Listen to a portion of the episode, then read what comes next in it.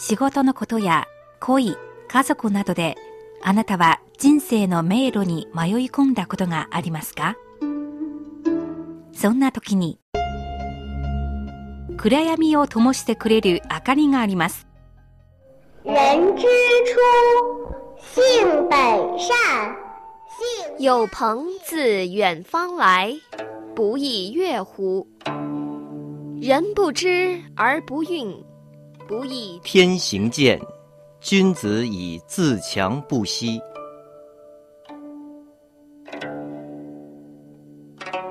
先人の知恵を借りて新鮮なエナジーでリフレッシュしてみませんか？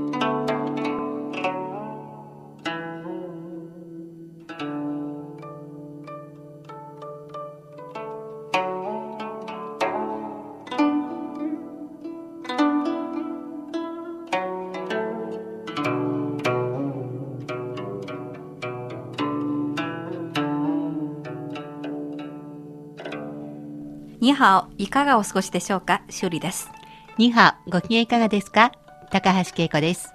中国の古典や民話などから題材を取り紹介していきます。高橋さん、はい老子ってご存知ですか？はい、もちろん知ってますよ。日本でも学校の授業で習います。えー古代中国の思想家ですよね。道教の始祖とも言われてますね。はい、そうなんです。古典エナジー、今月は老子のお話を2回に分けてお届けします。はい。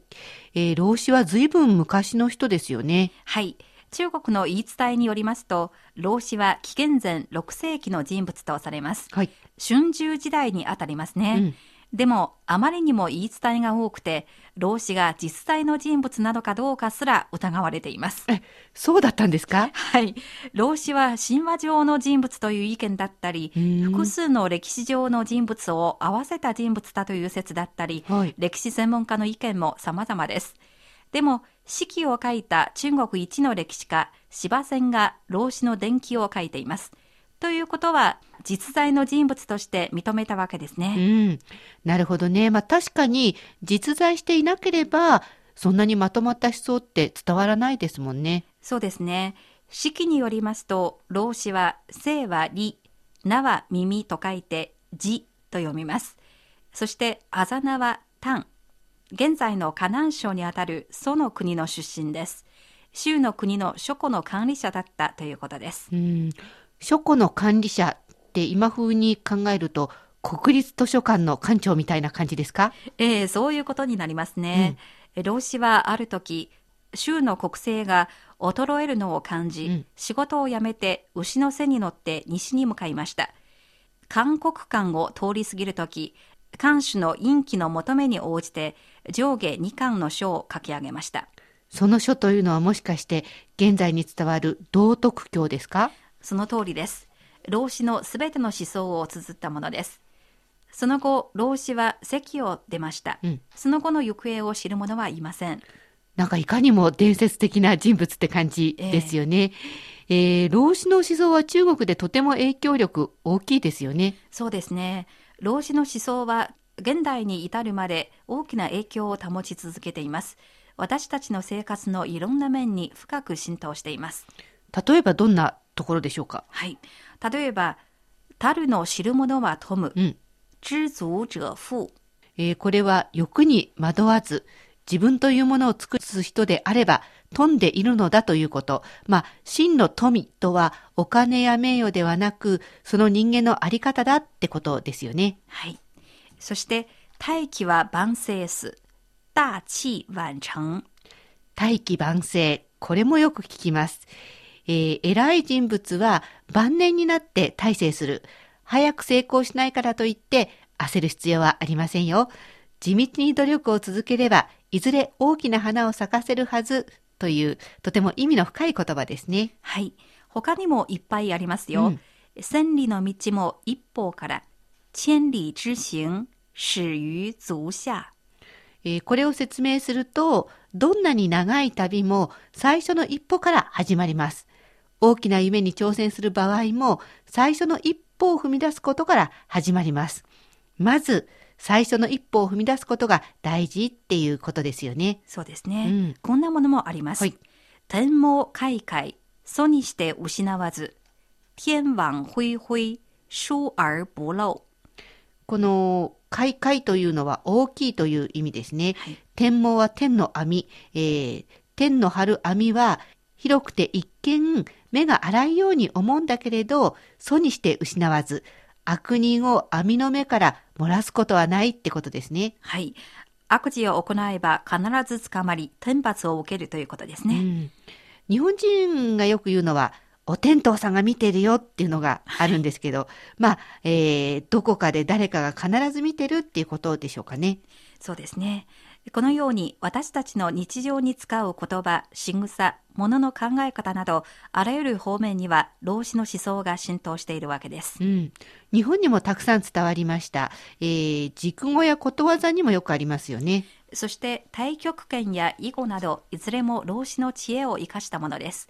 じゃあ、老子は一体どんな人物だったのでしょうか？うん。あの、道教の寺院に行くと、老子が神格化されて、大乗老君というふうになって、まあ、必ず祀られているんですけど、あの塑像みたいな感じなんでしょうかね。伝説ではそうですよね。老子の塑像を見てみると、まずその大きな耳に目を奪われます。うん老子は耳がとても大きいと言われます。えー老子の名前、り、じ、じは耳というふうに書きますけど、もしかしてこの体の特徴からじ、耳という名前がついたんでしょうかね。そうなのかもしれませんね。中国では昔、親が子供の特徴から子供の命名をすることが多かったんです。うん。そして大きな耳で成人であるというイメージを強調したかったこともあるかと思います。うん、どういうことですか？例えば、成人はみんな耳が大きいってことですか？まあ、一概にそうは言えないのですが、この成人、聖なる人の聖という漢字を分解してみてみましょう。はいその中に耳がありますよね。うん確かにこう、左右の構造で分解していくと、耳っていう漢字と、提示するの手からなってますね。はい。漢字の構造を説明する辞書、節文によりますと、え聖は形成文字で、耳が意味、うん手が音です。うんすなわち、耳が通じる、聴覚がいいという意味です。まあ、なるほど。だから耳を強調して、聖なる人っていう意味を強調しているわけですね。はい。えそして、老子の仕事については先ほどご紹介しましたが、州の国の図書館の館長をしていたんです。図書館の館長って文人にとってなかなかふさわしい仕事ですね。そうですよね。仕事の関係で様々な書籍、書類、文化財などに接するチャンスがあります。普段付き合っている人も、レベルの高い知識人や官僚が多いと思われます。まあ、いろいろな条件に恵まれて、深い学問を生み出す哲学者になったっていうわけですね。そういうふうに推察できますね。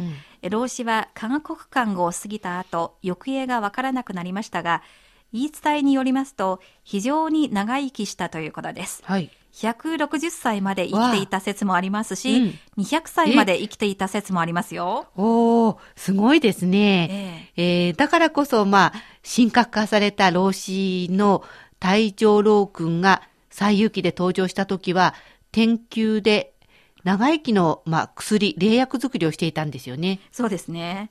ところで、州の国で国立図書館の館長をしていた老子ですが、はい州の国勢が衰えているのを感じました。うん去ろうと決めました。はい。西へ行きたいと決めたので、韓国館という席を抜けなければなりません。で、その席を守っていた長官が陰気という人なんですよね。はい。この陰気は学問豊かな人です。うん先生術などにも精通していると言われます。ある日、陰気は縄文に立って東の方を眺めると、紫に期待の木と書いて四季、うんめでたい運気が東の方から漂ってくるのを見ました。まあ、そういう運気っていうんですか？木は普通の人じゃ見えませんよね。そうですよね。うん普通の人なら何もわからないですよね。うんそういう運気は成人にしか見えませんから、成人が間もなく通りかかると悟ったのです。とすると、そこに老子が牛に乗って悠々と来るわけですね。はい。こんな聖なる人をこのまま生かせてはいけない。どうしてもその素晴らしい知恵を残してもらいたいと、陰気は心に決めたんです。で、えー老子はリクエストに応えて、まあ、やむを得ず道徳経を書いたんですか？もちろん老子は最初あまり書きたくなかったと思われます。うんでも書かないと通してもらえないことと、うん。陰気という人を認めたことから自分の知恵を本に綴りました。数日間かかったと言われますう。ん。書き終わって字を数えるとおよそ5000字でした。大変でしたね。まあ、ええこれが偉大な著作、道徳教の誕生になるわけですね。はい。道徳教は上下に分けられていますが、上が道教、道の教ですね。下は徳教、道徳の徳、徳教と言います。全部で81章からなっています。伝説によりますと、陰気はこの素晴らしい著作を読んだ後、すっかり魅了されました。老子に、ご工作を拝読させていただいて、もうこの席の長官をやる気がなくなりました。一生あなたのそばで従いますと話しましたう。ーん。で、結局、老子と二人で西へ行ってしまったわけですね。はい。後になって、二人で一緒にいたのを見かけられたそうですね。うん二、人とも随分年を取っていたとか。うーん。えーところで、この春秋時代のもう一人の思想家というと、儒教の思想、孔子を思い出しますけれど、えー老子とほぼ同じ時代の人ですか？えー孔子は紀元前551年から紀元前の479年まで生きていたわけですから、老子とほぼ同年代ですね。となると、この二人は知り合ってたのか、知り合いになっていたのか知りたいとこですね。はい、確かにこの二人は面会したことがあります。はい。え式によりますと、孔子は霊について老子に教えてほしいと願ったことがあると書かれています。あの、孔子に関する記録っていうのは、孔子が教育者だったという立場から、結構弟子たちによって数多く残されていますよね。はい、なので、孔子については、私たちの中でもはっきりしたイメージがあります。そうですね。けれども一方で、老子に関してはあんまりわからないんですよね。そうですね。子は30歳を過ぎると社会ではすでにある程度の影響力を持つようになりました。うんでも孔子はとても謙虚でいろんな知識を学びたいと思っていました。当時、老子はとても有名な人です。で、孔子は老子を訪ねて霊のことについて教えてもらうことにしました。孔子は呂の国の人ですから、えー今の山東省の極風あたりですね。えええー山東省からじゃあ州の洛陽に行ったってことですか？まあ結構遠いですね。ええはい、言い伝えによりますと、孔子が着いた時、目の前にいた老子は髪の毛を洗ったばかりで、その髪の毛を干しているところでした。あの、古代の中国では髪の毛も含めて親からもらった自分の体を大切にして傷つけないのが親孝行の第一歩一つと考えられていましたよね。はい、えーですから男性でも女性でもみんな髪が長くて髪を干すのも面倒だったんじゃないですかね。時間がかかりそうですね。で、孔子は目の前の光景にびっくりしました。老子は長い長い髪の毛を伸ばして、風に当たってじっと立っています。まあその当時は今のようにドライヤーもなかったでしょうからね。あったとしても、そんなのを使ったら 親孝行じゃなくなりますからですね。はい。で、老子は両目を半分つむっていて、笑顔のような、そうでないような表情で、寝ているような、そうでもないような感じです。うん木の葉が落ちても、風に吹かれてても、体も表情も動かない。まるで枯れた木のように佇んでいます。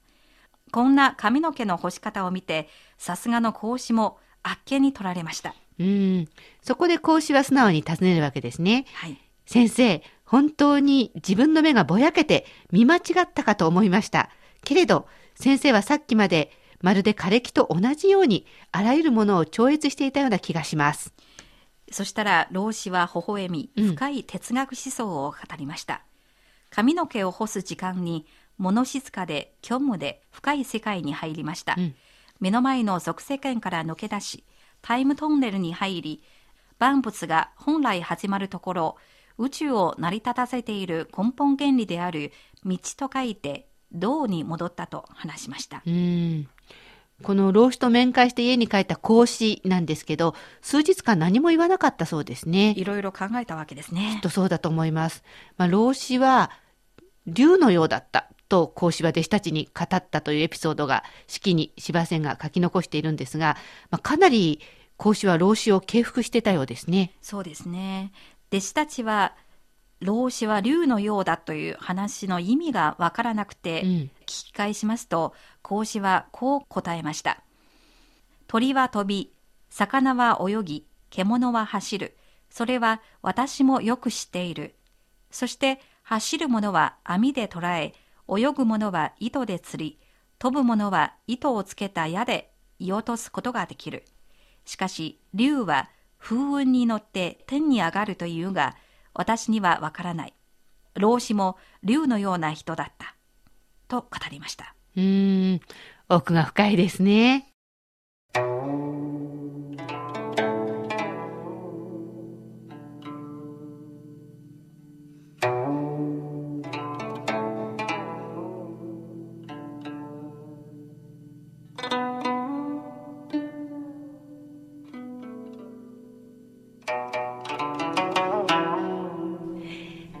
古典エナジー、今日は中国古代の偉大な思想家、老子の話をご紹介しました。次回も引き続き老子にまつわる話やその教えをお話しします。この番組を聞きになって何かご意見ご感想ありましたらページの書き込み欄でコメントしてくださいねお待ちしています古典エナジーお相手は高橋恵子と修理でした。それでは次回またお会いしましょう。ごきげんよう